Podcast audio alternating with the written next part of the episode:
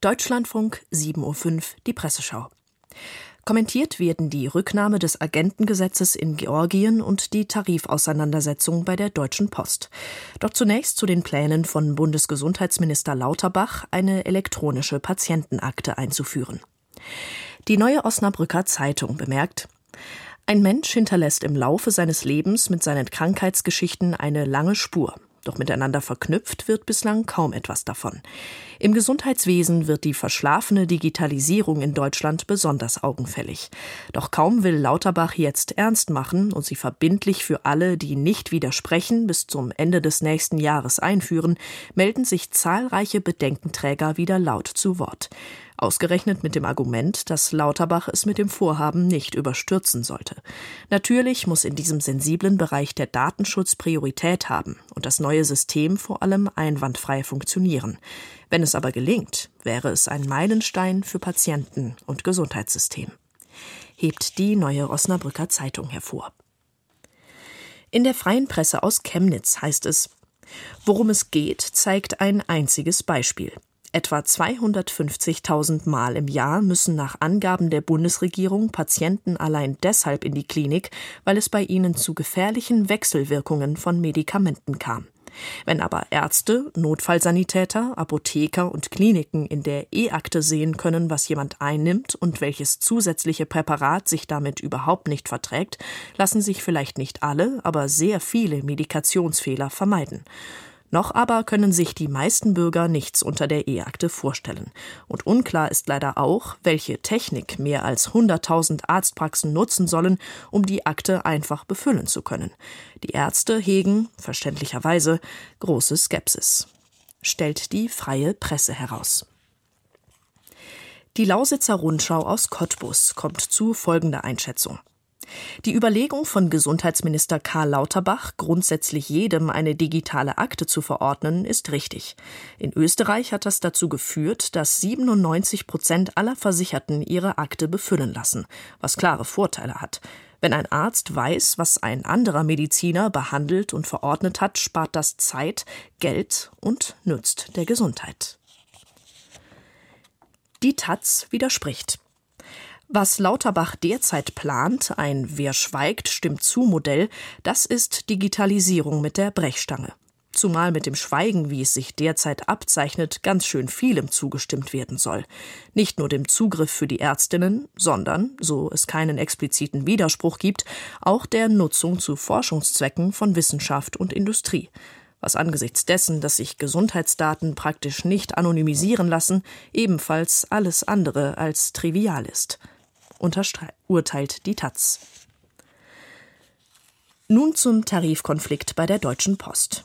Die neue Presse aus Coburg erklärt, mit großer Mehrheit haben die Postler für den unbefristeten Streik gestimmt. Jetzt muss in den kurzfristig anberaumten Verhandlungen bis zum Wochenende eine deutliche Verbesserung der Arbeitgeberangebote her.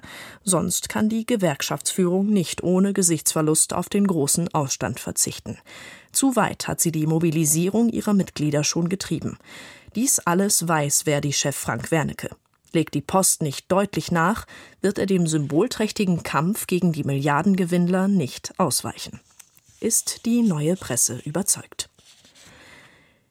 Die Frankfurter Rundschau führt aus Sensationelle Zahlen, der nächste Rekordgewinn, es läuft prächtig bei der Deutschen Post. So gut sogar, dass der Konzern seine Dividende erhöht. Schließlich sollen auch die Aktionäre ihr Stückchen vom Kuchen bekommen.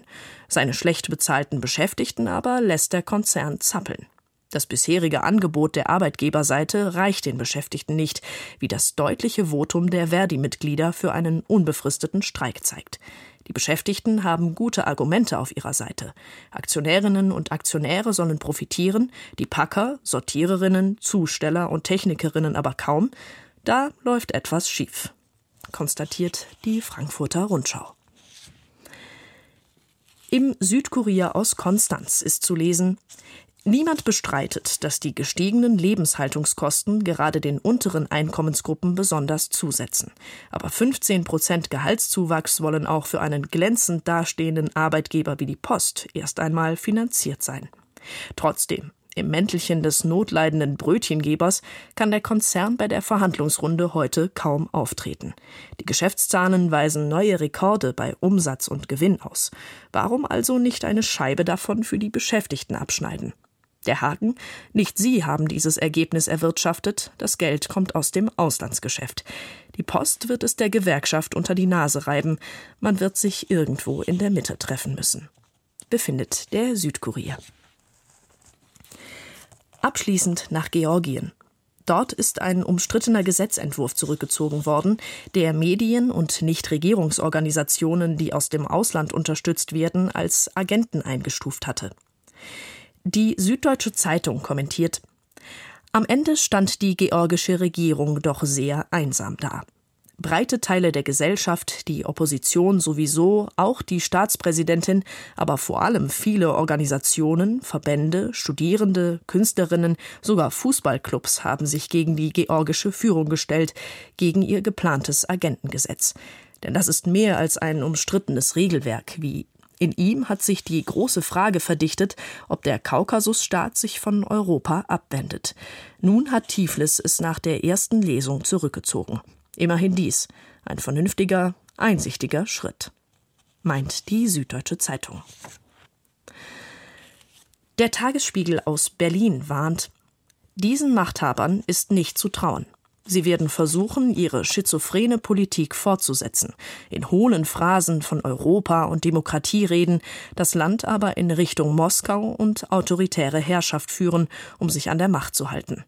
Die Demonstranten in Tiflis lassen sich von dem vorläufigen Rückzug offenbar nicht täuschen. Sie protestieren nicht einfach gegen eine Regierung. Tatsächlich kämpfen sie gegen einen schleichenden Staatsstreich von oben. Georgiens Regierung ist ein neuerliches Beispiel für einen öfter beobachteten Vorgang. Die in demokratischen Wahlen siegreiche Partei nutzt nach dem Regierungswechsel ihre Mehrheit im Parlament, um die Verfassung zu brechen, die Demokratie auszuhöhlen, letztlich mit dem Ziel, sie zu beseitigen. Vermerkt der Tagesspiegel. Die Frankfurter Allgemeine Zeitung erläutert, das Agentengesetz, das die Regierungspartei durchsetzen wollte, obwohl sie wusste, dass es die EU-Annäherung blockiert, ist ja nur ein besonders krasses Beispiel dafür, wie sie ihren Machterhalt über das in der georgischen Verfassung stehende Ziel der Westorientierung stellt. Es ist allein Sache der Georgier, ob sie diese Regierung oder eine andere wollen. Aber die Europäer dürfen den Machthabern nicht länger helfen, indem sie den Schein aufrechterhalten, Georgien bewege sich noch auf die EU zu. Mit seinem jetzigen Kurs geht Georgien dem Westen verloren. Nur wenn das klar ausgesprochen wird, kann es eine Wende geben. Unterstreicht die FAZ. Die Online-Ausgabe des Cicero notiert Zwischenbilanz nach mehrtägigen politischen Unruhen in Tiflis, die Lage ist längst nicht stabilisiert. Unklar ist auch, ob ein Teil der Zehntausenden Russen, die sich angesichts der Mobilisierung in Russland nach Georgien abgesetzt haben, nicht daran beteiligt war. Nicht alle dürften Kriegsdienstverweigerer sein. Sicher ist nur, dass sich die instabile Lage in Georgien einzig und allein Putin freut. Mit diesem Kommentar des Cicero endet die Presseschau. Die Redaktion hatte Viktoria Reit, Sprecherin war Lea Marie Meyer.